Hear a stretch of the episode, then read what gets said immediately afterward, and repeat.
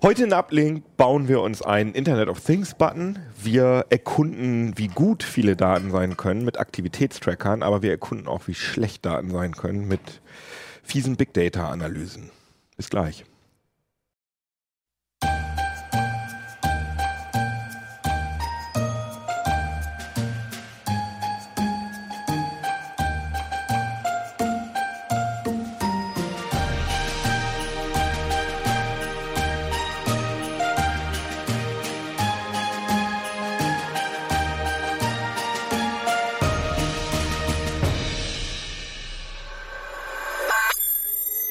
Herzlich willkommen hier bei CT Uplink in der weihnachtlichen Ausgabe am Heiligabend.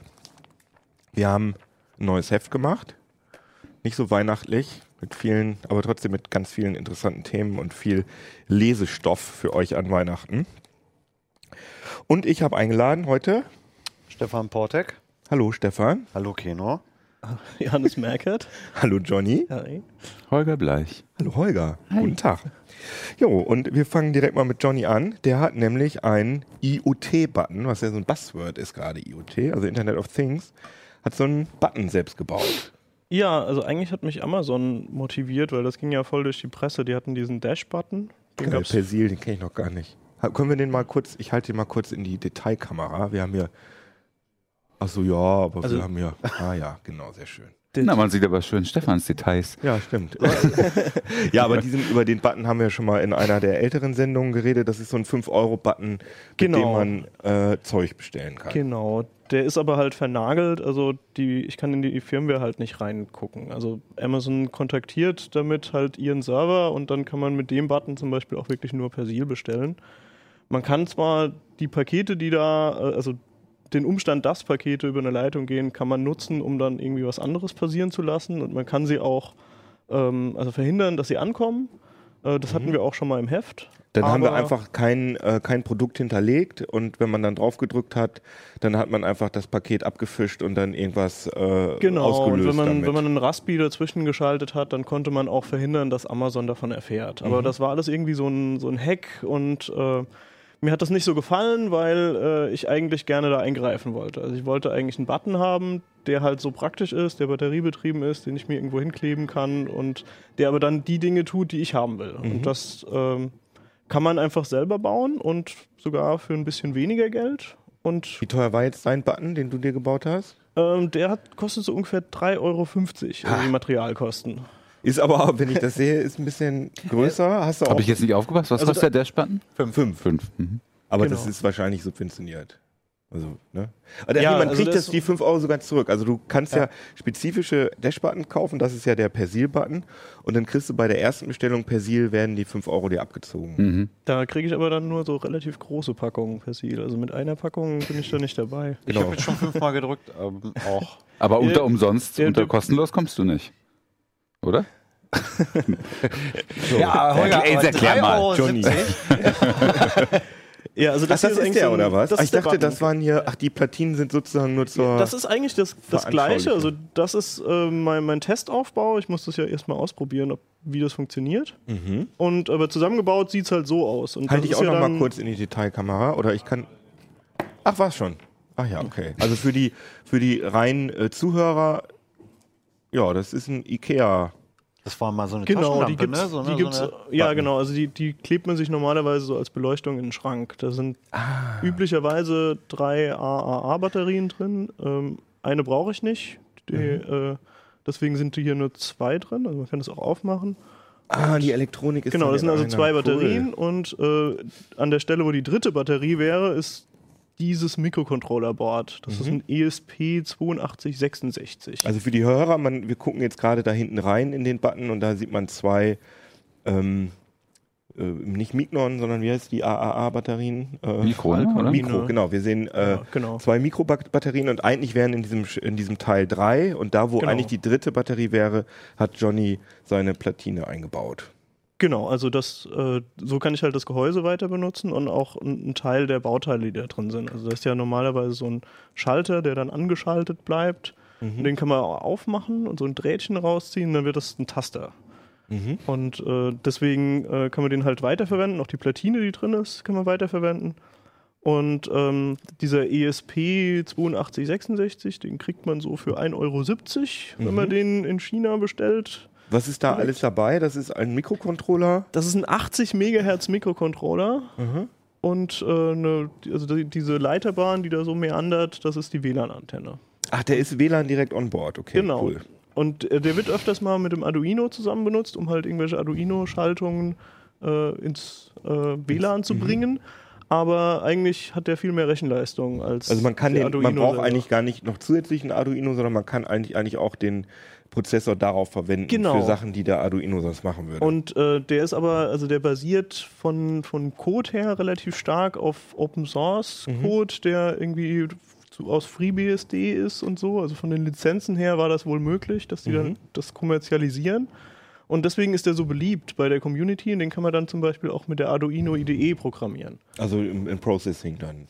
Also Ja, also das macht es halt bei der Anwendung relativ einfach, weil ich kaufe mir das Ding für Mhm. 1,70 Euro, dann brauche ich noch so ein Seriell-Interface hier, die gibt es für 1,50 Aha. äh, dann kann ich das halt ans, an USB anschließen und dann brauche ich drei Kabel zwischen dieser Platine und der Platine und kann das dann mit der Arduino IDE programmieren. Erkennt äh, die Arduino IDE, erkennt die explizit das Teil oder denkt die, das wäre ein Arduino XY irgendwas? Ähm, das, also man kann bei der Arduino IDE zusätzliche Boards einstellen. Da gibt es einen Ah, okay. Boardmanager und äh, dort muss ich dann eine URL angeben, die dann zu den E ESP 8266 äh, Board-Definitionen führt. Und äh, dann kann man dieses Board nachinstallieren. Das Ah, ist sehr aber cool. eigentlich nicht so besonders schwierig. Also man hat das in fünf Minuten gemacht und kann dann loslegen und C-Code schreiben und dann wird der kompiliert und abgeloadet, eigentlich genauso wie beim Arduino. Weil ein echter Arduino kostet ja, also als ich das letzte Mal geguckt habe, also mindestens ein originaler, ich glaube 20 Euro. Man kriegt die auch sehr billig. Aber das sind dann auch äh, Nachbauten, ne? Das sind dann keine Originalen aus. Ja, das kann sein. Also ich, ich glaube, es gibt diese Arduino Nano und so, die sind auch ähnlich klein wie diese, ähm, wie diese äh, Serielladapter Mhm. hier. Aber die haben halt alle kein WLAN. Mhm. Das heißt, wenn ich WLAN haben will, dann brauche ich halt so ein ESP-Board. Die gibt es in verschiedenen Größen. Also das hier sind unterschiedliche, das hier ist ein E ESP01 und das ist ein ESP12. Mhm. Aber das, also die Anwendung für den Button, da gehen die alle. Also Mhm. das, das ist nicht so anspruchsvoll. Okay, aber das ist ja wirklich wenig Geld. Und auch in dem, also das ist jetzt ja nur dein Demoaufbau, aber hier ist wirklich nur ähm, äh, dieser äh, Also das Ding hier ist, ist quasi genauso verbaut. das kann hängt sehen, da das hinten dran. hier ja. direkt der ESP. drunter, ja. Achso, und die, die, die, ähm, die Schnittstelle, Die brauche ich braucht nur man zum gar nicht mehr. Programmieren. Weil, genau, weil das ist nur dazu da, um Genau. vom Rechner den Code auf den, äh, auf das, auf den, in den Flash-Speicher rein. Genau, zu und ich brauche auch dieses Breadboard nicht unbedingt. Das macht es ein bisschen leichter beim Entwickeln, aber eigentlich kann ich das auch direkt äh, auf der Platine hier machen. Ah, cool. Ja. Aber wenn du, wenn du das irgendwie, wenn du da irgendwas ändern willst, dann würdest du den ESP da wieder rausbauen und könntest den dann in dieses Ding drauf tun und, und dann wieder neu programmieren. Genau, also wenn ich jetzt zum Beispiel ändern will, welche URL der aufruft, im Moment Mhm. ruft er dann halt äh, hier den Webserver auf dem Raspi auf. Mhm. Ähm, aber wenn ich da eine andere einstellen will, dann muss ich den halt wieder ans Ah, ja. Programmier, äh, an die Programmierschnittstelle anschließen. Okay, verstehe ich. Den Knopf jetzt hier auch schon ein paar Mal gedrückt. Habe ich irgendwas kaputt gemacht? Nee, ne? Nee, also wenn wir das hier hinten Genau. anzeigen können, dann Äh, ja, ich, oh, ich versuch's mal. Stefan ist heute der Fernseherman. ich bin der, der, Fernseherman. der Gelernt schaltet ist den, gelernt. der schaltet jetzt den Fernseher um auf Raspberry. genau, also Ah, sehr gut. Genau, das ist, das ist jetzt Wireshark. Also da sieht man jetzt, was auf der WLAN-Schnittstelle vom Raspberry passiert. Und Ich würde den Hinweis hier nochmal ausblenden, so wie ich die Endtaste gefunden habe. so. Die Deko? Ach so, die. Achso. Komm, lass ihn zu mir rüberlaufen, kannst du auch machen. ja, so.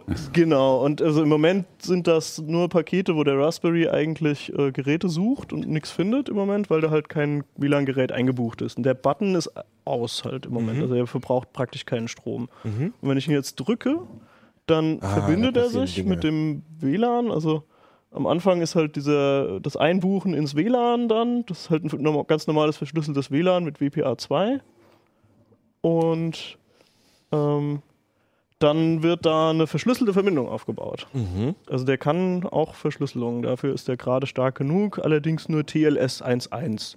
Naja, Aber gut. das ist immer noch recht gut eigentlich. Ja, und Genau. Also so viel hat er jetzt auch nicht mitzuteilen, ja, eigentlich, ne? Nee, also der verbindet sich einfach einmal ähm, über verschlüsselte Verbindung mit dem Webserver und schickt denen dann ein Datenpaket. Also das, das, das hier verschickt er und das ist die Antwort vom Server. Das ist im Moment eine URL.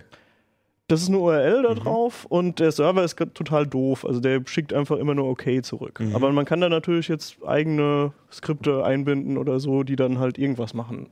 Is this then Also das that? Vielleicht war auch jetzt meine Genau. Frage. Der bestellt mir jetzt nun immerhin Waschmittel in Familiengrößen. Was, was kann ich mit deinem machen? Ja, damit kannst du zum Beispiel halt Smart Home Geschichten steuern. Also Ja, du wenn kannst jetzt damit auch Waschmittel bestellen. Ja, Im Prinzip schon, Ja, klar. also- okay. Aber, Aber- ich könnte jetzt auch sagen, hier, was weiß ich, wenn ich jetzt eine Internet of Things fähige Kaffeemaschine habe, dass ich den irgendwie gleich auf meinem Nachttisch anklebe, da einmal draufhaue und in der Küche Ganz genau. fängt das Multibrüh-Ding schon mal an loszulegen. Genau, das könntest du machen. Cool. Oder halt, äh, wenn du irgendwie so Smart Home auch als Alarmanlage benutzt, Mhm. zum Beispiel, kannst du halt irgendwie da drauf drücken und dann wird halt dein Ich bin jetzt zu Hause-Modus eingeschaltet oder so. Mhm.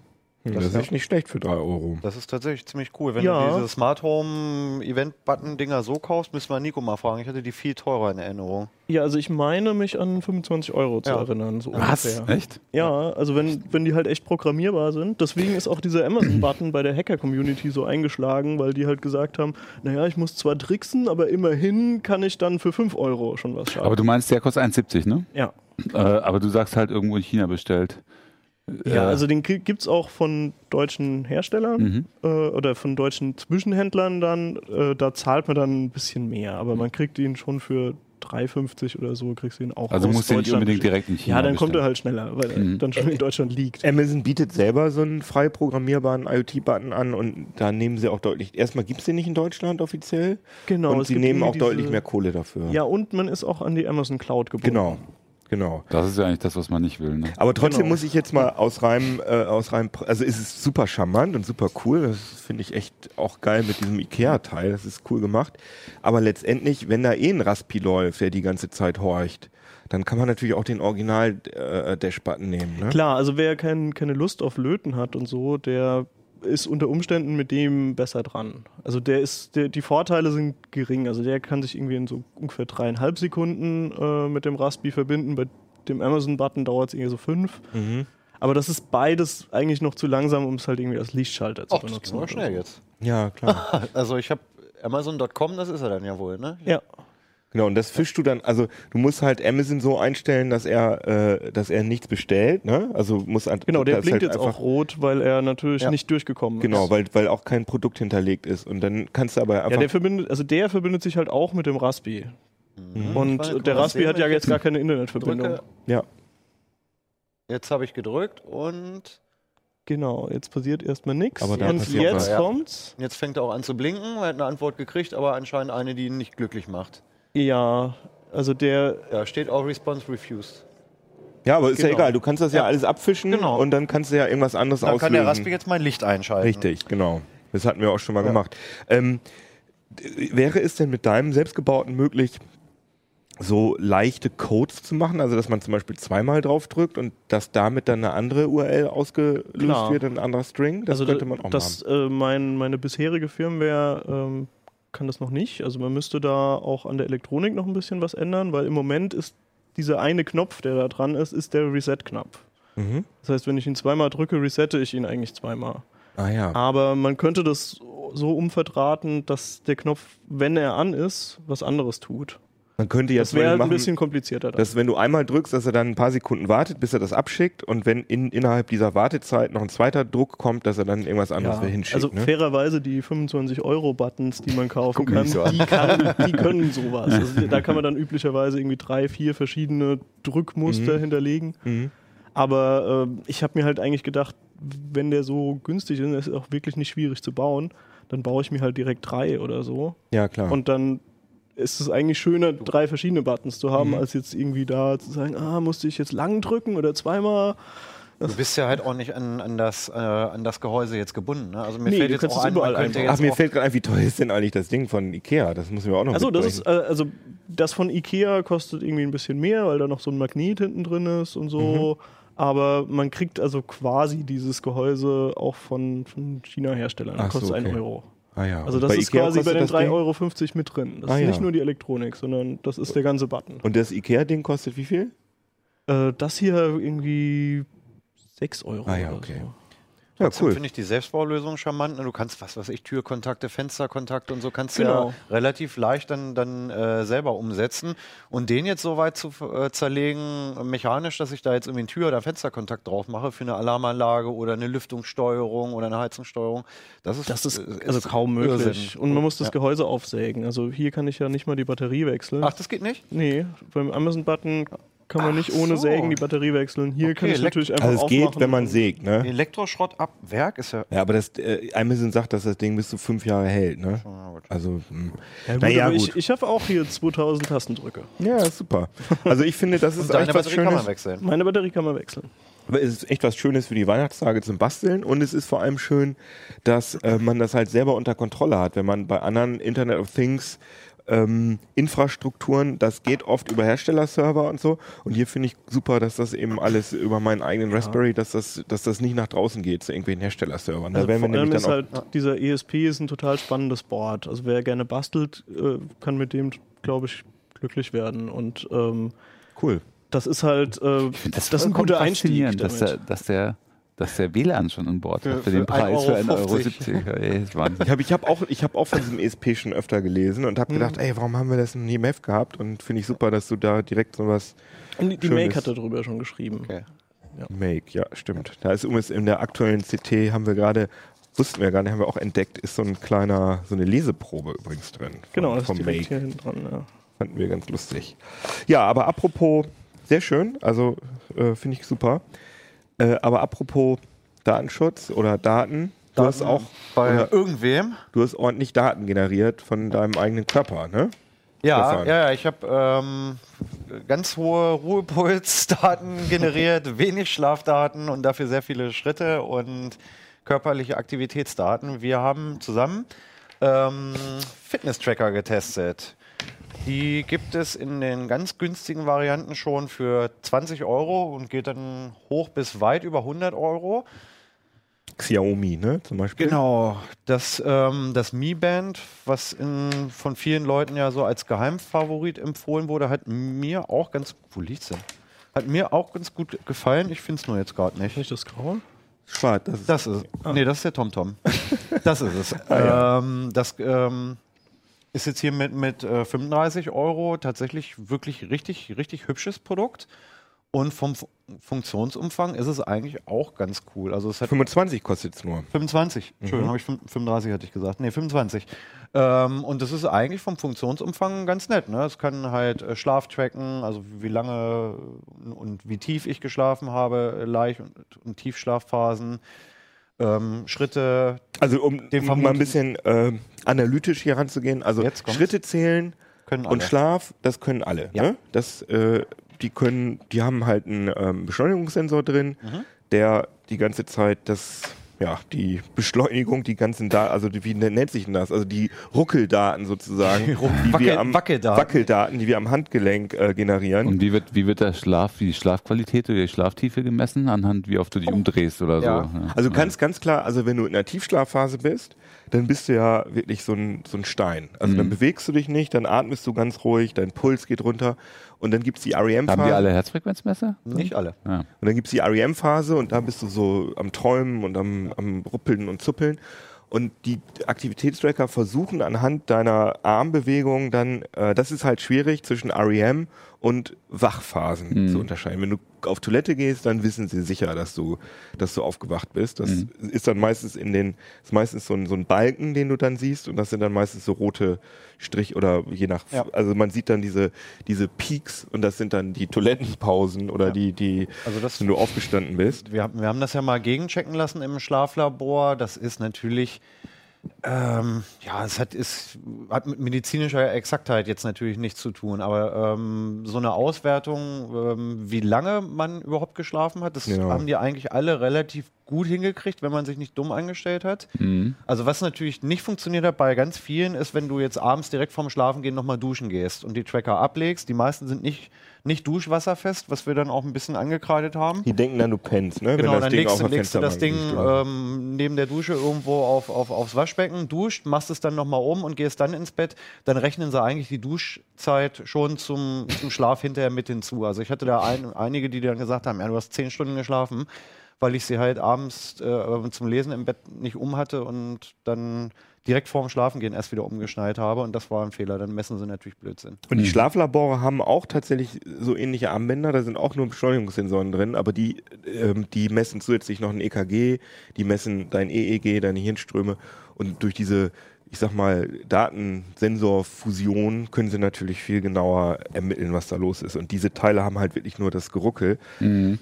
Ähm, Oder und, unter Umständen dann die Herzfrequenz noch, ne? Genau, und unter Die, Umständen. die ja, sagt ja auch einiges aus. und Schritte natürlich. Also Schritte ist die Grundfunktion.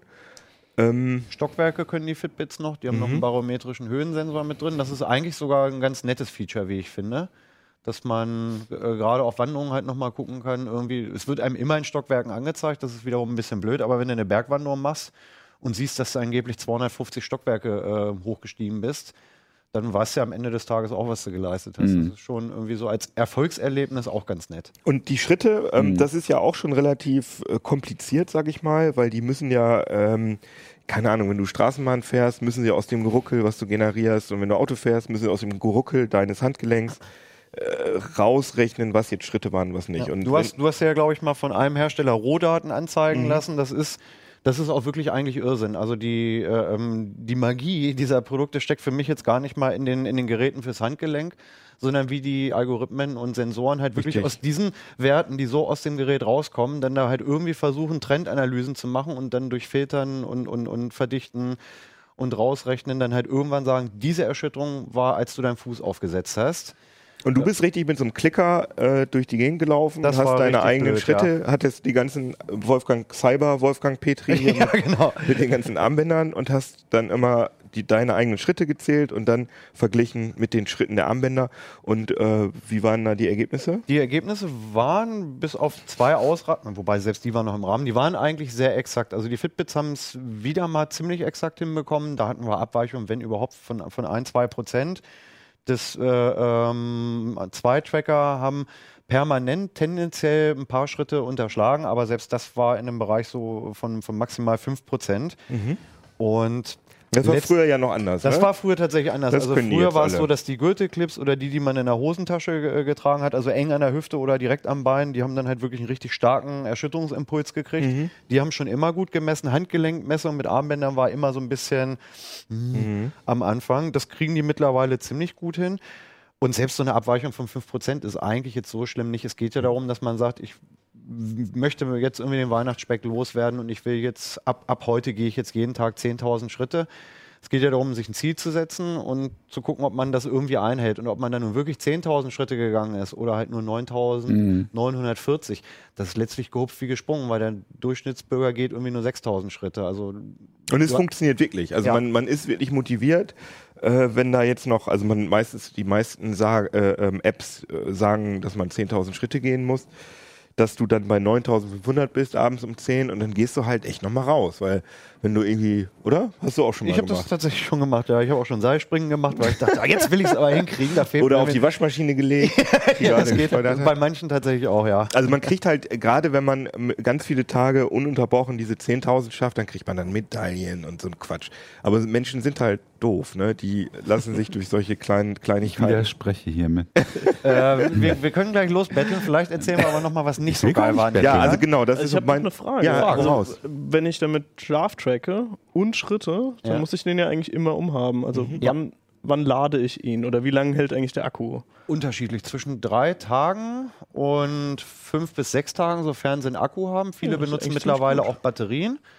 Ähm, dann ist es bis zu einem halben Jahr, also der, der ähm, Misfit, den ich. Oh, der haben wir in den Artikel geschrieben, dass der Verschluss echt die Hölle ist. Welcher? Warte mal. War Ray? Äh, Ist das der Mi? Äh, nee. Das ist ja stylisch. Das, Das Ding. Mi ist dieser hier. Ähm, der hier, äh, den kann man jetzt mit so einem Armband. nerviger Verschluss. Sehr schön. äh, den kannst du äh, entweder mit dem Armband tragen, den gibt es auch mit so einer kleinen Kette, dann kannst du ihn um den Hals tragen. Also der ist ähm, relativ flexibel von, von der Trageposition und da sind halt einfach drei Knopfzellen drin. Der hält seit einem halben oder soll ein halbes Jahr halten. Ich habe den seit September vergangenen Jahres. Nee, Quatsch, diesen Jahres. Noch, noch war nicht Neujahr. Ähm, ich habe jetzt seit Heute ist Heiligabend. ja, okay. Wie konnte ich das vergessen? ähm, also den, den habe ich jetzt irgendwie seit, seit drei Monaten ungefähr und der macht noch keine Anzeichen davon, dass die Batterie schlapp machen würde. Ja. Und ähm, Der hat aber auch kein Display, ne? Der hat kein Display. Also es gibt einige, die ähm, kein Display haben, die haben dann halt wenigstens so kleine LEDs, wo man sich den, den Fortschritt äh, anschaut. Nein, das ist leer tatsächlich. Äh, wo man sich farbig kodiert oder durch Anzahl der LEDs so ein bisschen wenigstens anzeigen lassen kann, wie weit man vom Also wenn ich so ein Ding ist. nehmen würde, würde ich ja nur eins. Also anstelle von der Uhr, dann hätte ich wenigstens ganz gerne die Uhrzeit angezeigt, so wie hier. gesagt. viele können auch Ja. äh, Benachrichtigungen vom Handy durchreichen, zum Beispiel. Das geht auch. Also das wächst so ein bisschen mit der Smartwatch zusammen. Ja. Mhm. Ja. Äh, Ja, ich ja dann Audioplayer-Steuerung. gar keine Smartwatch mehr, oder? Nee. Wenn dir das reicht, dass dein, dein Fit, äh, Fitness-Tracker einmal kurz vibriert, wenn eine Nachricht reinkommt. Ähm, Nö, es gibt ja auch welche, manche, die die zeig- anzeigen. manche zeigen sogar im Klartext an, was los ist. Ähm, bei bei ähm, dem Polar, wo ist der denn jetzt eigentlich geblieben? Hier, da konnte man den Audioplayer am Smartphone steuern. Das ist beim Joggen irgendwie auch ganz, Mhm. ganz nett. Ähm, was mich grundsätzlich nicht so richtig geschockt hat, war tatsächlich die Pulsmessung bei den meisten Geräten. Also da waren Das ist Spielerei, denke ich auch. Und was vor allem, also wir haben jetzt gerade gesagt, Schritte werden gut erfasst, Mhm. das ist zuverlässig. Schlaf einigermaßen, also man kann jetzt nicht genau sagen, äh, dann und dann hatte ich die Schlafphase, das ist nicht so detailliert, aber wie es zieht ganz oder man kann ganz gut Buch führen darüber, wie viel man geschlafen hat. Und das ist schon ganz witzig, dass man sieht, oh, äh, ich habe, ich versuche immer acht Stunden durchzuschlafen, habe aber immer nur sechs gepennt, ist ganz okay. Aber was nicht gut funktioniert, sind einmal ist einmal die Pulsmessung, die Ja. ist gerade beim Sport, äh, ne, ballert die so hin und her und Ja. vor allem, äh, ich fahre immer mit dem Fahrrad zur Arbeit und die und viele der Tracker, also haben bislang das als Ruhezeit erkannt. Und das fand ich natürlich immer total bescheuert, dass äh, am Ende des Tages meine Tracker gesagt haben, ja, so richtig Du hast du nicht Sau, bewegt, ne? obwohl ich jeden Tag eine Stunde Fahrrad fahre. Und deswegen ist für mich total wichtig, dass die Teile Fahrradfahren erkennen. Und es ist natürlich aber schwierig am, am Armgelenk, Dann musst weil du halt im Fuß binden. Habe ich, wenn ich längere Fahrten gemacht habe, ich das auch schon gemacht, aber es sieht bescheuert aus und, und das Ach, was irritiert im Fortschritt? ja, aber das irritiert die Dinger auch, ne? Die sagen dann, hör, du hast irgendwelche komischen. Weißt du, was auch ziemlich bescheuert aussieht? Nee. Wenn ein Redakteur den ganzen Tag durch die Redaktion läuft, mit einem Schrittzähler in der Hand. Ich habe auch tagelang diesen Aber es macht Klicker. total Spaß. Immer, Hallo Stefan, drei, fünf, acht. Ja, ja. total Nee, Spaß, ärgern. hab, wir haben das ja früher äh, ohne diesen Klicker gemacht und dann habe ich mir so ein, so ein Schild gemacht, bitte nicht ansprechen, ich zähle gerade Schritte, weil dann hast du wieder vergessen, weil du Ja. am Kopf die ganze Zeit am Zählen bist. Auf jeden Fall, Zurück zum Thema. ähm, ganz wichtig nochmal, ähm, dieses Radfahren können inzwischen einige erkennen. Und das finde ich relativ faszinierend, weil wenn man äh, äh, seine, seine Hand am Lenker hat, das ist Also ja ohne, nicht dass du irgendwas händisch umstellst oder Gar so. nichts, ganz automatisch Mhm. und wirklich auf die Minute die richtige Zeit. Und das will man, dass der dann sagt, äh, dass man so ein leichtes ihr, Workout wie gehabt die das hat. erkennen? Ist wahrscheinlich eine einigermaßen am äh, charakteristische so? Am- Offen, Vibration. offensichtlich. Also wir hatten, hatten am Anfang vermutet, dass sie halt einfach, ähm, die sind ja alle permanent über Bluetooth mit dem Handy gekoppelt Hm. äh, für ihre Apps. Wir hatten erst vermutet, dass es so ein bisschen über, über GPS und Standortdaten vom, vom Handy kommt, dass wenn der Tracker irgendwie merkt, oh ja, ich bewege mich irgendwie mit 25 km/h vorwärts, Mhm. ähm, bei einer fehlenden äh, Erschütterung, die beim Laufen oder Rennen auftreten müsste, dass er dann halt äh, deswegen denkt, ja, dann ist Naja, es wohl aber es muss ja kein Fahrradfahren sein. Genau, ja aber das passiert nicht. Also wenn du mit der Bahn fährst, wird das in der Regel mit der Straßenbahn nicht als Fahrradfahren erkannt. Also es scheinen tatsächlich die charakteristischen Erschütterungsmuster irgendwie auswertbar zu sein. Um, also was Fabian mal berichtet hat, er hat auch einen und er sagt, bei mir ist Motorradfahren manchmal auch Fahrradfahren. Also es scheint wirklich eventuell der Winkel zu sein, in der du sie am Handgelenk trägst Aha. und die typische Erschütterung. Also langsames Motorradfahren wird auch von vielen Trackern als, als Fahrrad dann erkannt. Aber wenn wir ehrlich Mhm. sind, also wir haben, wir haben, wir hatten zwölf Geräte getestet und es können nur zwei Hersteller. Ja. Und welches können, dafür müsst ihr leider die CT kaufen. wir, wollen, wir kriegen ja oft von unseren Kollegen gesagt, äh, ihr, macht hier immer Ablenk und erzählt immer die Artikel, müssen die Leute das Heft gar nicht mehr kaufen. Bisschen, wer, ein bisschen hängen wir auch an Ich unserem habe Job. noch ein, ein Alleinstellungsmerkmal, bevor Ja. Holger uns jetzt richtig rund macht, glaube ich. Mach ich gar nicht. ja. Ja, vielleicht macht er auch zurecht irgendwie. Was äh, relativ neu ist, ähm, was bei einem Testgerät hier äh, Novum ist, der misst sogar den Körperfettanteil. So wie man sonst von den, von den Körperfettwagen kennt. Du stellst dich drauf und es fließt ein ganz schwacher Strom vom einen Fuß rüber durch deinen Körper in den anderen und anhand des Körperwiderstandes lässt sich dann halbwegs genau ähm, die Zusammensetzung von Fettanteil und Muskelmasse bestimmen. Und einer der Tracker versucht das jetzt tatsächlich am Handgelenk. Da ist auf der Unterseite ähm, ein Messfeld und auf der Oberseite. Und der Hersteller denkt sich das so, dass ich, wenn ich ihn am Handgelenk trage, dann halt einfach mit dem zweiten Finger hier oben drauf Und tippe. hier. Und der Mhm. Strom fließt dann durch meinen Mhm. Oberkörper durch. Ähm, auch hier mit der Einschränkung medizinische Genauigkeit ist Die natürlich hast, nicht die, hast du gegeben. ja bei Also wenn- diesen, die hast du ja bei diesen normalen Fußwagen auch. Hast bei nicht. den normalen, die sind eher sogar noch schlechter, weil die den unteren Teil messen Mhm. und der Körperfettanteil an, an den Knien ähm, und an Ja, den Beinen ist in der Regel eher hab ich- geringer als Das habe ich neulich beim. Arzt leidvoll feststellen müssen, Ähm. dass meine Libra Körperfettwaage mir was ganz anderes sagt. als Komisch, ne? Und ich hatte ähm, Von also, Pearl. Nee, nee, Runtastic ist das. Ah, okay. Und hier war ich tatsächlich erstaunt. Also dieses Ding, ich habe es oft ausprobiert und es hat ähm, wirklich bei jeder Messung grundsätzlich so zwei, zweieinhalb Prozent mehr Körperfettanteil angezeigt als meine Waage zu Hause. Und das glaube Wäre ich. witzig, wenn man dann bei den äh, am Analysetool dann noch so einen, so einen permanenten Korrekturfaktor angeben könnte oder so. Ähm, Ja, aber jetzt mal zum Elefanten im Raum. Also alle diese Tracker messen Daten, aber die kriegt man nur zu Gesicht, wenn man die Teile mit dem Dienst koppelt, also in den meisten Fällen mit dem Smartphone über Bluetooth. Und das heißt, die Daten werden immer zum Herstellerserver geschickt. Es ist bei keinem dieser Geräte möglich, dass man dass die rein offline benutzt. Also obwohl bei Fitbit zum Beispiel, die legen so einen Bluetooth-Dongle für einen Computer mit, äh, Laptop, äh, Notebook oder, oder Desktop-PC, dann werden die Sachen auf den Rechner übertragen und theoretisch könnte man ja dann eigentlich sagen, wir wollen es nur offline benutzen und verwalten dann äh, die Teile in Excel oder was weiß ich, die Daten. Das geht nicht. Also die müssen immer zum Hersteller geschickt auch bei werden. Fitbit. Ja, ne? Auch bei Fitbit. Ähm, Theoretisch ging das ja auch mit einem Mobilgerät. Die App könnte ja per Bluetooth auf Stimmt, das ja. Android-Gerät oder Ja, so genau, das natürlich. übertragen und dann Ja. dort lokal abspeichern. Irgendwie mit einem Knopf, jetzt will ich es in die Cloud laden. laden ja, haben wir bei keinem, kein Hersteller konnte das. Nee, also selbst die Ersteinrichtung der Tracker hat nicht funktioniert, ohne dass man halt den kompletten Prozess mit installiere jetzt erstmal die App auf deinem Handy und dann mach mal eine Bluetooth-Kopplung.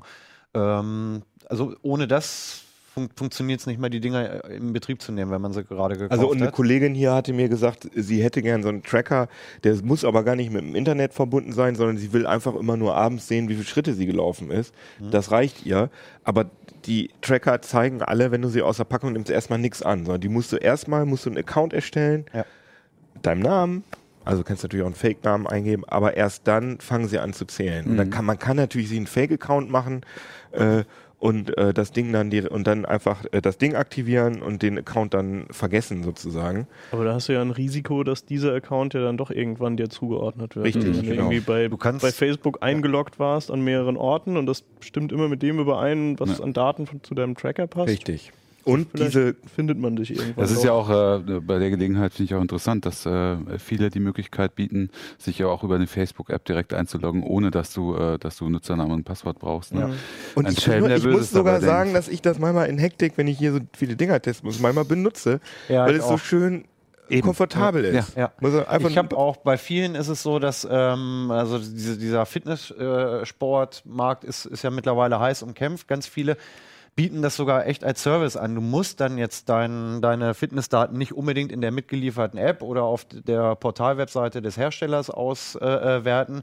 du kannst dann natürlich deine Laufergebnisse auch zu Runtastic äh, exportieren oder in, in Google Fit rein, reinkippen. Also ähm, die Funktion gibt's, ähm, die Daten so weit und großflächig im Internet Ja. zu streuen, wie es nur irgendwie geht.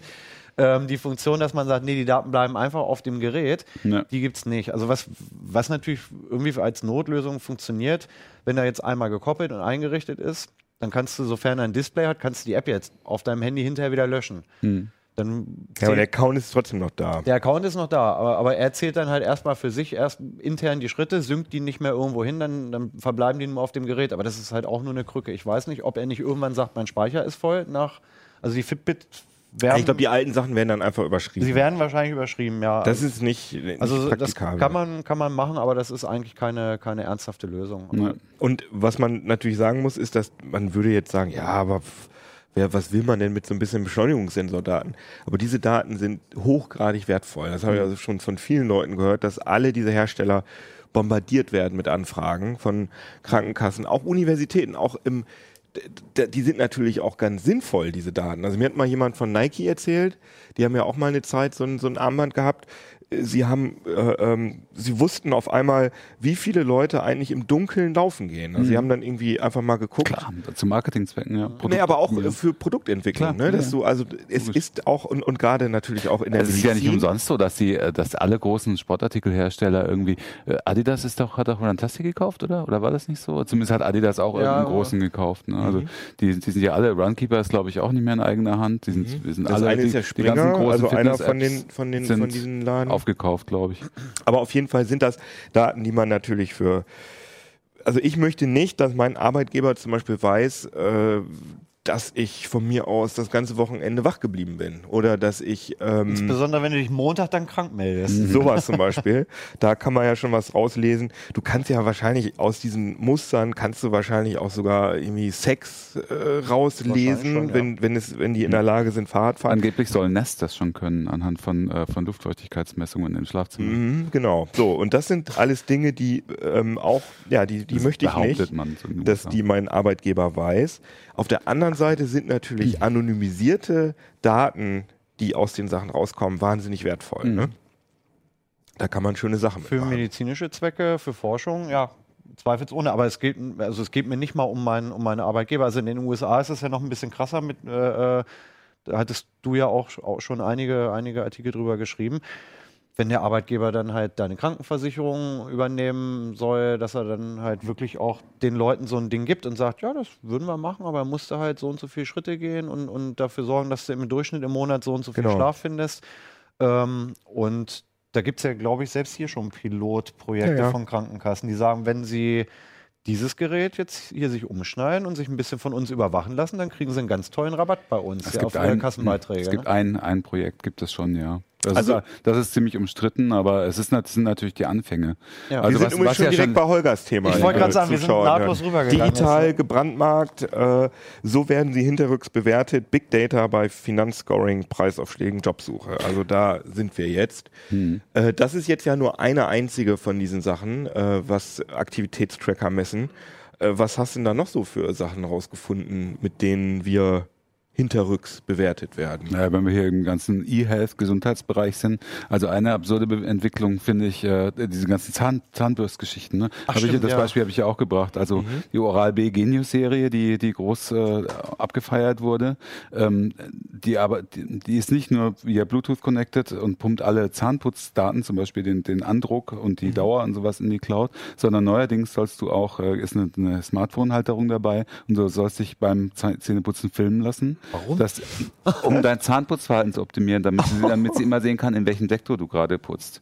Die, die Bilder gehen in die Cloud von Procter Gamble, vom Hersteller von, äh, von der Marke.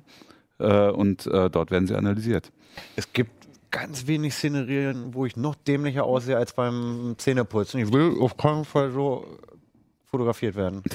Naja, und was ist, wenn deine Krankenkasse dann irgendwann mitkriegt, aha, okay, mh, sie haben aber irgendwie, sie putzen ziemlich unregelmäßig. ihre Also Zähne. wir sind hier in Deutschland noch nicht so weit, aber in den USA gibt es schon äh, Zahnzusatzversicherungen, die sind gekoppelt an dein Zahnputzverhalten. Das und heißt- weißt du das, wenn du die abschließt? Das weißt du, ja, Ah, ja, ja, das okay. kriegst du mit. Es gibt sogar, her, äh, es gibt sogar äh, die äh, ähm, Versicherungen, die sponsern die alle halbe Jahr dann eine neue Zahnbürste, Mhm. eine aktualisierte Zahnbürste und sponsern die dann auch die die, die, die, Putzköpfe die ganze Zeug. Wechselköpfe bitte häufiger als einmal im halben Jahr. Ja, das tun sie wohl. Okay, gut. Ja, aber krass, ne? Also ähm, äh, äh, unter bestimmten Umständen fliegst du eben raus oder zahlst zumindest deutlich mehr bei der Aber Versicherung. an sich ist es doch, also das führt doch das, die Idee einer Versicherung ganz ad absurdum, Nein, oder? Nein, Ich meine, nein, es führt eine bestimmte Idee einer Versicherung ad absurdum, nämlich die Solidaritätsidee, ja. meiner Ansicht nach. Das Aber ist, dafür äh, sind doch Versicherungen da, weil was- ansonsten könnte ich ja auch einfach das Geld sparen und dann einfach alle meine Rechnungen selber bezahlen. Also wenn ich sage, ich bin der fitteste und gesündeste von allen, dann würde sich ja für mich sowieso keine Krankenversicherung lohnen. Naja, also also die Versicherungen argumentieren ja so, erstens tut es dir gut, wenn sie, äh, also es, es ist, kommt dir ja auch zugute, wenn sie dich ja. überwachen und dir Tipps geben zur Optimierung deines, deines gesundheitsfördernden Verhaltens. Und andererseits äh, tust du dann der Gemeinschaft ja auch gut und dafür sollst du auch belohnt werden. Natürlich, ja, klar, natürlich muss man, ich sehe das Ganze immer, immer ganz gerne im Umkehrschluss, nämlich diejenigen, ne? also was, wohin führt das? da nämlich, indem du durchleuchtet bist von den Versicherungen, führt das dazu, dass du, äh, dass, ent, dass erstens es total diskriminierend ist, ja. weil, nur, weil nur die Leute günstige Tarife kriegen, äh, die, äh, die jung und fit sind. Ne? Und die, ja. die, einem bestimmten, die einer bestimmten Norm entsprechen, die die Versicherung setzt. Und zweitens äh, fallen halt wahrscheinlich äh, erstens die runter, die, denen es schlecht geht aus, aus dem System. Das ist halt das normale Privatversicherungsprinzip. Und zweitens ähm, wirst du automatisch benachteiligt, wenn du dich diesem System nicht anschließen willst. Und da genau, das Lustige ist, dass sie erst ja. argumentieren, ja, das sind ja nur Rabatte, ja. aber ich meine, das sind ja dann gar keine Rabatte, sondern wenn eigentlich ist das ja der Standard und wenn du das genau. nicht willst, wenn du dir nicht so ein Ding ummachen willst, dann zahlst du Aufschlag. Die, die genau, Genau, die, zum Beispiel ist es ja so, die Technikerkrankenkasse bietet, äh, bietet ja Bonusprogramme an und bietet mhm. halt in dem Bonusprogramm auch an, dass zum Beispiel, dass du äh, erheblich reduzierst, äh, reduziert eine, eine äh, Apple Watch bekommst. Gut und schön. Damit fängt es aber halt an. Ne? Mhm, die sagen, jetzt fährt hier gerade ein Krankenwagen vorbei. Ja, das ist, äh, da hat einer sein Fitnessarmband abgemacht. Müssen wir nochmal nachgucken, was da passiert. Ich find, ja, also ich, um, um äh, bei Johnny nochmal kurz anzuknüpfen, aus Versicherungssicht kann ich es ja irgendwie verstehen, ähm, dass ich aus wirtschaftlichen Gründen, wenn ich eine Versicherung wäre, sage, ja, natürlich ist es irgendwie ein bisschen cooler, die zu versichern, die eh das geringste Risiko haben, weil dann verdiene ich am meisten. Aber gerade äh, Krankheits- und Gesundheitsversicherung, das ist halt ein Solidarprinzip. Also ja, ähm, sollte es zumindest meiner Meinung nach sein. Was Johnny sagt, ja. ja. Ansonsten ist es, ja. er, er, hat ja gesagt, ne, also das Prinzip einer Versicherung ist eigentlich, viele zahlen ein, sodass es allen ungefähr gleich gut geht. Ne? Also, genau, um halt das Risiko ja. zu verteilen. Weil genau. du und das hast du dann damit ausgehebelt, dieses ja Prinzip. Also genau. ich, ich weiß ja jetzt im Moment nicht, ob ich irgendwie eine Genpräposition für irgendeine äh, also ob ich vielleicht irgendwann mal eine Krankheit kriege oder so. Das, das kann ja sein, übrigens, dass ich das gar nicht verhindern Das sind übrigens kann. Spekulationen, äh, die, die im Moment mannigfaltig sind und die ja nicht von der Hand zu weisen sind. Es gibt, ähm, es gibt muss einen Grund dafür geben, warum die ganzen äh, äh, Körper, Körpersensorhersteller so massiv versuchen, in die Kinderzimmer zu kommen. Also, äh, ne, also ja. es gibt zum Beispiel jetzt, äh, wurde gerade von der Europäischen Datenschutzbehörde massivst gerügt, es gibt diese Geschichte mit den, mit den Barbie-Puppen und Kayla-Puppen, die du ins Zimmer stellst, die mit, dem, die mit deinem Kind reden, wenn du nicht dabei bist. Es gibt die Armbänder ne? jetzt es auch. Gibt die Armbänder, es gibt, Kinder. es gibt Babystrampler, die gekoppelt sind an Babyfon, die aber alles, äh, alle Körperdaten deines Kindes aufzeichnen, von Herzschlag bis Blutdruck bis sonst irgendwas. Diese Daten, und jetzt kommen wir zu dem entscheidenden Punkt, ne, also was ich hier auch im Artikel so kritisierenswürdig finde. Ähm, es ist im Moment Tendenz, alles, was gespeichert werden kann, auch abzuspeichern. Mhm. Das ist ganz klar, die, das Speicher, weil immer, immer alle sagen, hä, das, die brauchen das doch, die können ja nicht alles speichern, das schaffen die auch gar nicht. Die ja, schaffen es. Die schaffen es. Ja, also im Moment, im Moment ist es so, dass äh, Speicher so billig ist und dass die Rechenzentren so groß sind und dass die Speichermechanismen, die Big Data Mechanismen, die Abspeichermechanismen so gut sind, dass alles abgespeichert werden kann. Und es gibt unheimlich viel, was im Moment abgespeichert wird, so wie vielleicht solche Baby, Babystrampler-Daten, was im Moment nicht benutzt wird. Aber Vielleicht, wird es, vielleicht wird ja. es in 20 Aber Jahren. Aber sind benutzt. ja die Aktivitätstracker-Sachen sind ja ein gutes Beispiel. Also als die rauskamen, da konnten die nur Schritte aus diesen Wackeldaten raus genau. äh, generieren. Aber durch, ähm, das ist ja keine KI, sondern das sind ja Statistiken sozusagen. Das sind ja große Datenbanken. Und sie können aus diesen Daten immer mehr Zeug rausholen. Ja, aber die wackeln, die, die, die unbrauchbaren äh, Statistiken von drei Jahren sind egal. Aber die Daten von vor drei Jahren sind, die, die sind alle noch sind da. immer noch da. Genau. Das heißt, man ja. kann also auch aus diesen, aus diesen, aus diesem Daten, die ich hier mit meinem Armgelenk generiere, da kann vielleicht in zehn Jahren, keine Ahnung, da kann, können, äh, kann vielleicht sogar raus äh, generiert werden, was ich per Hand geschrieben oder was ich getippt habe. Ja. Es kann ja sogar sein, dass das so detailliert ist, dass sozusagen die einzelnen Fingerbewegungen auf einer Kuvertita oder Kuvertstastatur und ähm, jetzt spinne das, spinne das, das Ganze. Schon. Ja, ja, es gibt, ja, ja, es gibt Angriffe, wo steht auch im äh, Artikel im, drin. Im, äh, also ein Handy hat ja auch einen Gyrosensor und wenn der dann neben der Tastatur liegt, kann man Passwörter, die eingetippt oh, werden. Oh krass. Nur ja. durch die Vibrationen, oder? Weil was? das irgendwie eine unterschiedliche Vibration ist, je nachdem, ob ich ein H oder ein X drücke oder so. Ja.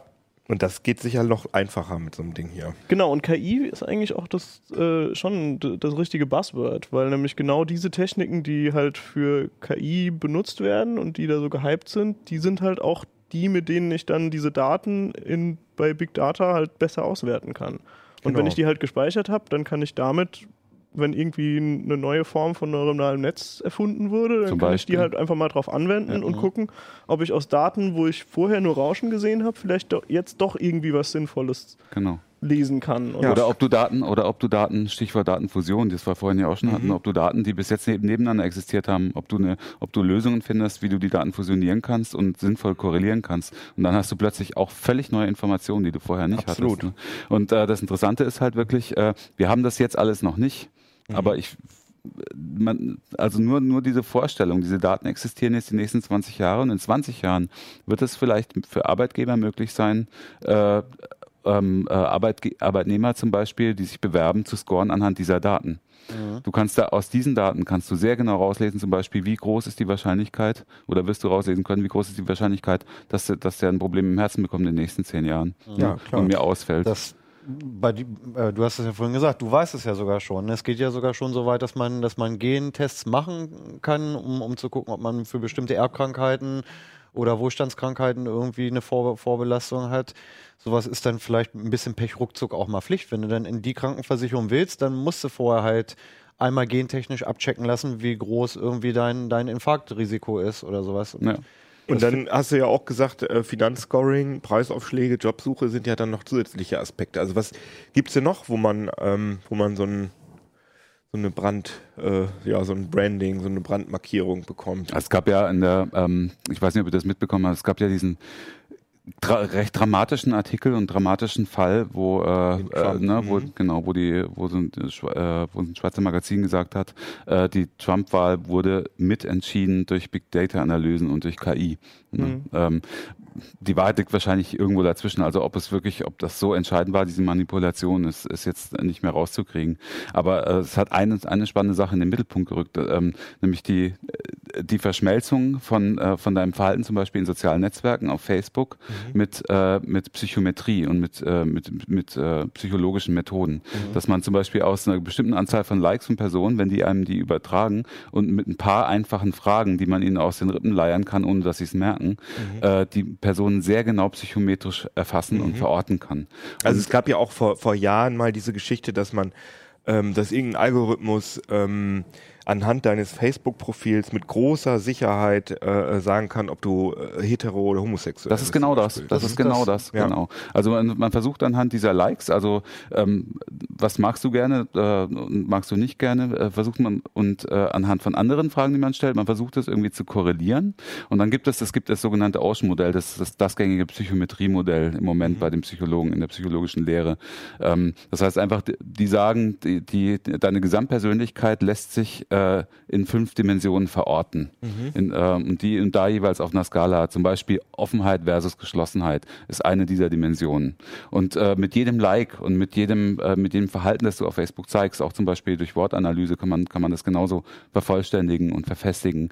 Äh, können die genau sehen, bist du entweder offen oder verschlossen, bist du das oder das, bist du das oder das. Und was dieses Unternehmen, was Trump beraten hat, jetzt gemacht hat, ist, das hat jede, ähm, hat ganz viele Millionen Personen so vermessen, angeblich, äh, zum Beispiel über Facebook-Daten. Die sagen selber, sie haben keine Facebook-Daten dazu benutzt, aber andere Daten haben das aber sehr wohl gemacht ähm, und haben rausgekriegt, wie wahrscheinlich sind, oder das sind mit allerhoch, hoher, hoher, Wahrsch- allerhöchster Wahrscheinlichkeit Trump-Wähler, das sind Clinton-Wähler, das sind Wähler, die Clinton wählen, aber nicht zur Wahl gehen zum Beispiel und haben die dann Micro getargetet. Das ist das, das ist das, was Facebook sowieso macht. Und haben sie so, und da kommen wir in den mani- manipulativen Bereich, haben, haben gesagt, ähm, der schieben wir der, der Frau zum Beispiel, die, die äh, will eigentlich äh, Clinton wählen, aber die ist noch nicht ganz sicher. Der schieben wir jetzt äh, Fake-Nachrichten zu. Clinton hat das und das gemacht, um sie von der Wahlurne fernzuhalten. Die haben also nicht nur Naja, äh, Fake-Nachrichten ja nicht, sondern Anzeigen, ne? Also na, teilweise, teilweise wohl auch Also Fake-Nachrichten. stimmt, du kannst natürlich auch, äh, du kannst natürlich auch äh, Artikel äh, als Sponsored Post den Leuten Genau, genau. Und die haben Aber die Leute haben unterschiedliche Sachen bekommen, je nachdem, Genau, wie sie die haben so, die Leute so, äh, so gerastert, ziemlich genau gerastert und haben eben zig, zigtausend verschiedene Botschaften gemacht und die zielgruppengerecht verteilt auf, äh, in sozialen Netzwerken, zum Beispiel auf Facebook, aber auch zum Beispiel mit Mailing-Kampagnen, also nicht nur auf Facebook. Aber so haben sie Meinungen verfestigt, aber angeblich, und das ist das wirklich Neue, haben sie tatsächlich auch Leute dazu gebracht, von der Wahl- Wahlurne fernzubleiben. Also auch, ne, haben auch Meinungen zerstreut Ja, ja, und genau. nicht nur verfestigt. Und das ist, äh, und das aufgrund von Verhaltensvorhersagen. Es geht hier um Prognosen. Wie, wir- wie würden die Leute wählen? Also sie haben, die haben sich ein Modell ausgedacht und prognostizieren künftiges Verhalten. Und das ist genau das, was Big Data und, und äh, KI in Zukunft wahrscheinlich noch wesentlich mehr machen also- wird. Gruselig. Was ich daran gruselig fand, ist auch, ähm, dass man Leute nach in so einer Skala mit fünf Dimensionen verorten können soll. Das kommt mir total wenig vor. Ja, es ist Aber eine anscheinend These, funktioniert ne? das ja schon ziemlich gut. Funktioniert Ja. aber ganz gut. Ne? Ich habe diesen Test, den, den die Uni da, ähm, da anbietet, selber über mein Facebook-Profil mal rüberlaufen lassen. Und über weite Strecken. Magic, Magic Source oder wie Ja, so. und das war über weite Strecken war das schon erschreckend gut. Also, Also es gibt viele Leute, die sagen, bei mir besser, passt das besser als überhaupt mein nicht. Horoskop der Ja. Woche zumindest. Ja, gut. Ja, aber der, der Punkt ist der, du hast ja quasi diese extrem breite Datenbasis von Dingen, die auf Facebook all, im Allgemeinen passiert sind. Dann nimmst du halt irgendwie ein neuronales Netz oder irgendwelche anderen Mechanismen, um das dann auf diesen fünfdimensionalen Vektor zu reduzieren, Mhm. um dann halt das irgendwie wieder zu verbreitern, um die Erkenntnisse rauszuziehen, die du haben willst. Mhm. Und diese Engstelle ist halt sehr, sehr eng. Und es gibt eigentlich von, von der Berechnung her gibt's keinen Grund, dass man die nicht breiter macht. Also das ist halt wahrscheinlich im Moment Ja, nur nee, fünf ja, Dimensionen, das- weil das halt für Menschen ansonsten schwierig ist, all diese so, Dimensionen ja, zu überblicken. Nee, du hast, Aber du für hast, KI wäre es nicht schwierig. Also zum Beispiel diese Zwischen, also bei, bei Google Translate zum Beispiel gibt es so eine Zwischenrepräsentation, die quasi die Bedeutung von Wörtern kodiert. Mhm. Und das sind irgendwie 2000 Dimensionen oder so. Und das ist, das ist immer noch eine Engstelle in dem Ja. neuronalen Netz, was die dort benutzen. Und das äh, Du darfst- also können die halt genauso da auch machen. Du darfst bei dem eins nicht vergessen. Also das ist ein, äh, das ist ein Modell, was seit, seit äh, auf jeden Fall mehr als 20 Jahren in der Psychologie gäng- gängig ist und äh, das mit zig Studien belegt wurde. Es ist, es ist ein, es ist auch nur ein Modell, aber es ist valide und es äh, mit ganz vielen Experimenten hat das genauso funktioniert. Und es ist natürlich nicht so einfach, jetzt einfach ein neues Modell mit neuen Dimensionen zu entwickeln, weil es gibt, es gibt auch ganz viele andere Modelle mit mehr Dimensionen zum Beispiel und anderen Dimensionen, die dann versucht werden, mit Fragebögen abzufragen. Das hat dann nicht so gut Das funktioniert. Ocean-Modell ist ein Modell, was Menschen verstehen sollen. Das Ja. ist kein Modell äh, für Genau, äh, es für ist im KI, Grunde genommen ne? ein, ein sehr analoges Modell. Richtig, ne? genau. Ja. Aber klar, Ja, hast du also recht. Ich, Das ich würde mich darauf einstellen, dass es in den nächsten zehn Jahren oder Auf so dann Fall. auch Und ich äh, kann komplexere sehr- Modelle gibt, die noch noch genauer gruseliger. Und ich kann mir sehr gut vorstellen, dass Facebook an sowas schon lange arbeitet. Könnte ich mir sehr gut noch viel, vorstellen. viel gruseliger. Und das ist, das ist der zweite übrigens sehr gruselige Aspekt, der, der, weshalb der Artikel auch so eingeschlagen hat, glaube ich. Ähm, es war bis jetzt immer so. Also Facebook hat unglaublich viele Daten. Diese, diese Cambridge Analytica, wenn sie überhaupt Facebook-Daten benutzt haben, die haben ja auch andere Daten zugekauft, dann haben sie nur einen sehr kleinen Teil von Facebook, der, der öffentlich zugänglichen Facebook-Daten benutzt. Aber Facebook hat ja den großen Datenpool und Facebook benutzt diesen Datenpool laut eigener Aussage zumindest im Moment nur, um damit Geld zu verdienen, indem sie, indem sie Microtargeting Ah, verkaufen das auch an verkaufen. Werbefirmen. Ne? Aber es, der, der Pool ist da und gelöscht wird nichts bei Facebook. Du kannst, du kannst diese Ja, Daten, wie du sagst, natürlich, du kannst jederzeit versuchen, diese Daten auch für was ganz anderes zu benutzen. Und da, und, Der ne? Punkt ist ja auch der, also Facebook sagt dann vielleicht, ja, wir sind nicht die Bösen, wir machen keine Wahlbeeinflussung. genau. Das kann ja sein, dass das stimmt, aber Ja, was sie definitiv machen, ist Beeinflussung für dich als Käufer. Ja. Also sie wollen dich halt schon über- irgendwie überreden, dass du bestimmte Produkte kaufst, weil das ist eigentlich ihr Geschäft. Und wenn sie da drin gut sind, und dann Ja. verdienen sie mehr Geld. Ja, genau. Sie bieten das an als Dienstleistung ne? Genau. für, für ihre Werbekunden. Und Daten sind das neue Gold. Das ist zwar irgendwie so ein, so ein, so ja, ein es Schnack. klingt so nach Binse, aber scheint, Das stimmt. scheint Also, also stimmen, guck mal, die, stell mal vor, du hast eine Datenbank mit allen deutschen Menschen, die in dem nächsten halben Jahr ein Haus kaufen wollen. Das ist Mhm. absolut Gold wert, wenn du, äh, wenn du jetzt, sagen wir mal, keine Ahnung, Fertighausfirma bist oder Ja. so. Dann kannst du, kannst du, dann kannst du auch ein bisschen mehr Geld in die Hand nehmen, weil du, weil du nicht mehr so streuen musst, sondern du ja, kannst muss wirklich die Werbung nicht nach dem Gießkannen sondern du kannst denen ein schönes Ja, Paket da nach Hause ja. schicken, wo sie irgendwie, keine Ahnung, wenn sie es aufmachen, dann irgendwie So, und jetzt- ein Modell von ihrem Fertighaus sehen. Ja. Was Facebook eben noch nicht so hat, wie sie es wahrscheinlich gerne hätten, äh, sind zum Beispiel geolokalisierte Daten von Nutzern. Mhm. Ne? Äh, Sie sammeln natürlich viel, aber sie können die Nutzer nicht ganz genau verorten. Was macht Facebook dann in so einem Moment? Sie wenden sich an den größten äh, Datenhändler weltweit, an den größten Datenhandelskonzern, nämlich Escium. Äh, die, die führen auch äh, von nahezu allen Deutschen und vor allem äh, auf jeden Fall sämtlichen Haushalten ziemlich, ziemlich genaue Datensätze, äh, mhm. wo auf jeden Fall über 1500 Datenpunkte drinstehen in, in zig Datenbanken. Äh, und das ist tatsächlich, man, man kann es kaum glauben, aber es gibt tatsächlich Unternehmen, wo Facebook noch Daten zukauft und die gehören dazu. Äh, und das fließt mit in die Zielgruppenanalyse mit ein. Und das kann, also du kannst es als Werbekunde mit einbeziehen lassen. Mhm. Die sagen natürlich vollkommen datenschutzkonform und datenschutzgerecht, weil es ja nur auf Häuserblöcke und nicht auf Personen runtergebrochen mhm. ist zum Beispiel. Aber ah, Facebook weiß aber doch, die wissen bin, ganz, wenn man die, die, wissen, App benutzt. aber Eskian weiß ganz genau, wie groß seine Wohnung ist, auf den, Ach so. äh, in den allermeisten Fällen, Oh. Quadrat, Quadratmeter genau. Die wissen, in, in welchem Stockwerk du wohnst. Die wissen, ob du eine Maisonette-Wohnung hast, ob du eine Terrasse oder einen Garten hast und so weiter und so fort. Habe ich eigentlich eine Möglichkeit, äh, die Datensätze bei so einem Datenhändler irgendwie abzufragen? Also um rauszufinden, was haben die eigentlich über mich? Äh, theoretisch kannst du das machen, ja. Das ist die Frage, ob du alles erhältst, weil du kannst ja selber nicht reingucken. Also wir haben das ja gemacht. Es gibt die Möglichkeit, das deutsche Bundesdatenschutzgesetz bietet diese Möglichkeit nach BDSG Paragraph 34, dass du eine Selbstauskunft einholen darfst. Bei jedem Unternehmen, was über dich Daten gesammelt hat. Aber das sind irgendeiner Form. etliche Unternehmen, ne? Ja. Ja, ja, klar. Also da, da, da, also das ist natürlich ein Fass ohne Boden sowieso. Aber du kriegst, also wir haben das ausprobiert. Wir haben äh, ziemlich viele Anfragen gestellt, auch im Rahmen äh, dieser Artikelstrecke hier. Äh, aber du kriegst immer nur einen Bruchteil von dem, was du, äh, was sie tatsächlich über dich Selbst haben. Wenn, dann kriegst du halt die Rohdaten. Ne? Du kriegst nicht, äh, ich meine, aus, aus Daten wird ja dann erst durch Verknüpfen und Ganz genau. Verdichten äh, wird irgendwann aus Daten ja eine Information. Das siehst du zum Beispiel bei Facebook. Ja. Ne? Bei Facebook kannst du ja eine Selbstauskunft machen. Dann, äh, dann kriegst du so einen Stapel dann- Papier. Was bringt mir das? Kriegst, ja, du kriegst, du, du kriegst ein großes ZIP-Archiv, Ja, da genau. sind alle Bilder, die du hochgeladen hast in der letzten Zeit drin und sowas, alle Likes, die du gesetzt hast. Aber natürlich sind das die Daten, die du dort hinterlassen hast, aber die Informationen, die sie daraus generieren, durch. Weiterverarbeitung, die kriegst du natürlich nicht. So die Rohdaten. Aber da, darauf, auf diese Informationen hast du auch keinen Anspruch nach, nach Datenschutzgesetz. Kann ich äh, irgendwas machen eigentlich, außer Facebook kündigen und keine Fitnessarmbänder tragen? Oder, äh, also wir haben jetzt so viele Gruselszenarien hier aufgeworfen. Was ist denn dein Fazit jetzt nach der, nach der Titelstrecke? Ja, mein Fazit ist, dass du, äh, also wir als welche, die, die, die sehr, die sehr äh, nicht nur dezent digitale Geräte nutzen, also insbesondere auch äh, alles, was Smart Home angeht und so. Wir können, wir können nicht viel machen, weil das größte Problem ist, dass die meiste Datensammelei hinter deinem Rücken passiert. Das weißt du ja nicht. Ich meine, wie groß war der Aufschrei zum Beispiel? Ich weiß nicht, ob ihr euch, ob ihr euch noch erinnert, als diese NDR-Geschichte im Sommer, als plötzlich klar war, dass es ein Facebook, ein, ein völlig unverdächtigtes Firefox-Plugin, was eigentlich dazu zur Datensparsamkeit da war, äh, sämtliche Browser-Historien abgreift und weiterverkauft. Auch schon weiterverkauft. Ja, ja, klar. Ne?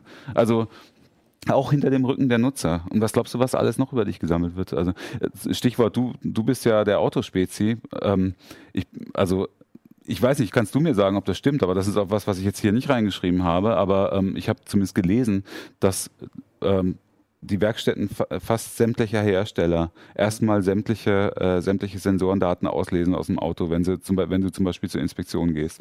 Und das ist für die auch Gold. Ne? Ja, klar. Autos Das ist, haben auch mittlerweile alle GPS. Äh, Es ist jetzt die Vorschrift irgendwie, dass sie ja in, in Zukunft auch alle selber den Krankenwagen rufen, wenn die Airbags einmal ausgelöst haben. Das heißt, die Autos werden alle online, online sein zukünftig.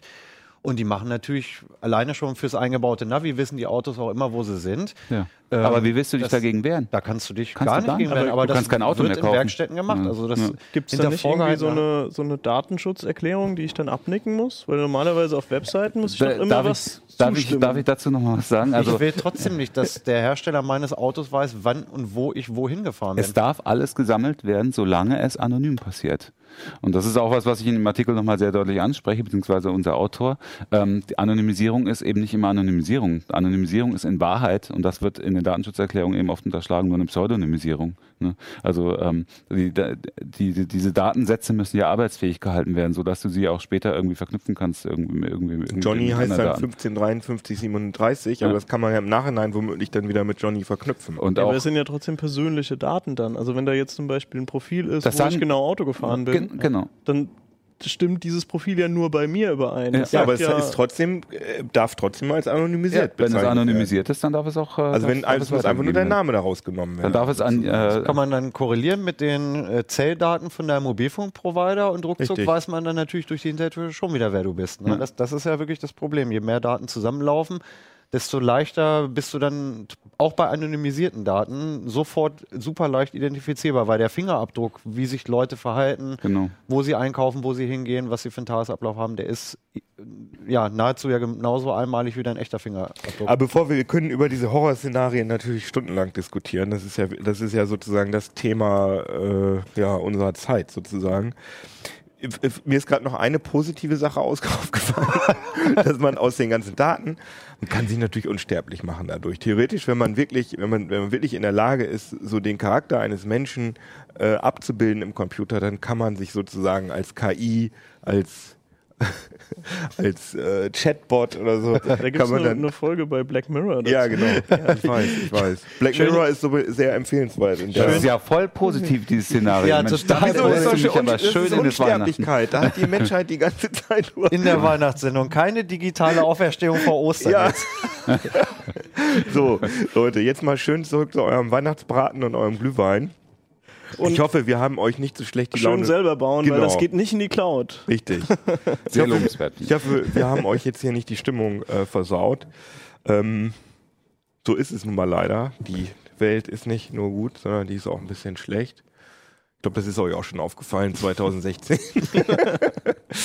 ja, genau, aber wir freuen uns, ähm, um nochmal was Weihnachtliches zu sagen, wir freuen uns natürlich, dass ihr uns immer so schön hört, guckt, lest und wir freuen uns, dass ihr unsere Hefte kauft und unsere Digital-Apps, Hefte, wie heißt denn das? Ja, Digitalhefte kauft und dass ihr uns äh, ja, gut findet und uns äh, immer so auch, schön oder? schreibt. Und ihr seht, eingeblendet ist auch die E-Mail-Adresse uplink.ct.de. Wir freuen uns über Lob, Kritik, Vorschläge. Was gibt's noch? Weiß ich nicht. Welterklärungsversuche. Oder vielleicht auch eine Möglichkeit, äh, wie man aus dieser ganzen Misere rauskommt. Können wir dann, kannst du dann vielleicht nochmal eine Tiergeschichte ja, ich wollte sagen. und äh, wir wünschen uns euch auf jeden Fall ganz frohe Weihnachten und geruhsame Weihnachtsfeiertage. Und bis zum nächsten Mal. Oh, tschüss. Er will, nicht, er, will nicht, er will nicht, dass wir Stille Nacht singen. Ich habe befürchtet, dass es jetzt auch noch gleich kommt. Euer hatte schon richtig Panik Ja, in den Augen. Aber eigentlich eine gute Idee. Na, nächstes Jahr, da bin ich nicht dabei.